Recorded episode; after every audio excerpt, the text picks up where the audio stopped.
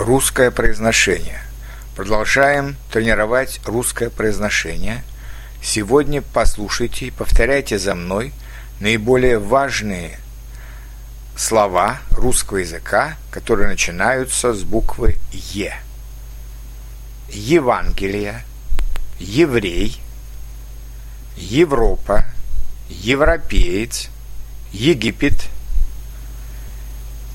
египетский, его, единица, единогласно, единодушие, единообразие, единственный, единство, единый, ее, еж, ежегодно, ежедневно, ежемесячно,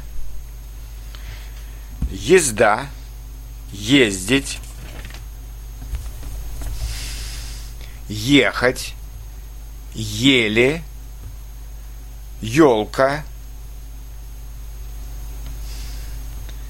ерунда, если, естественный, естествознание, есть, еще –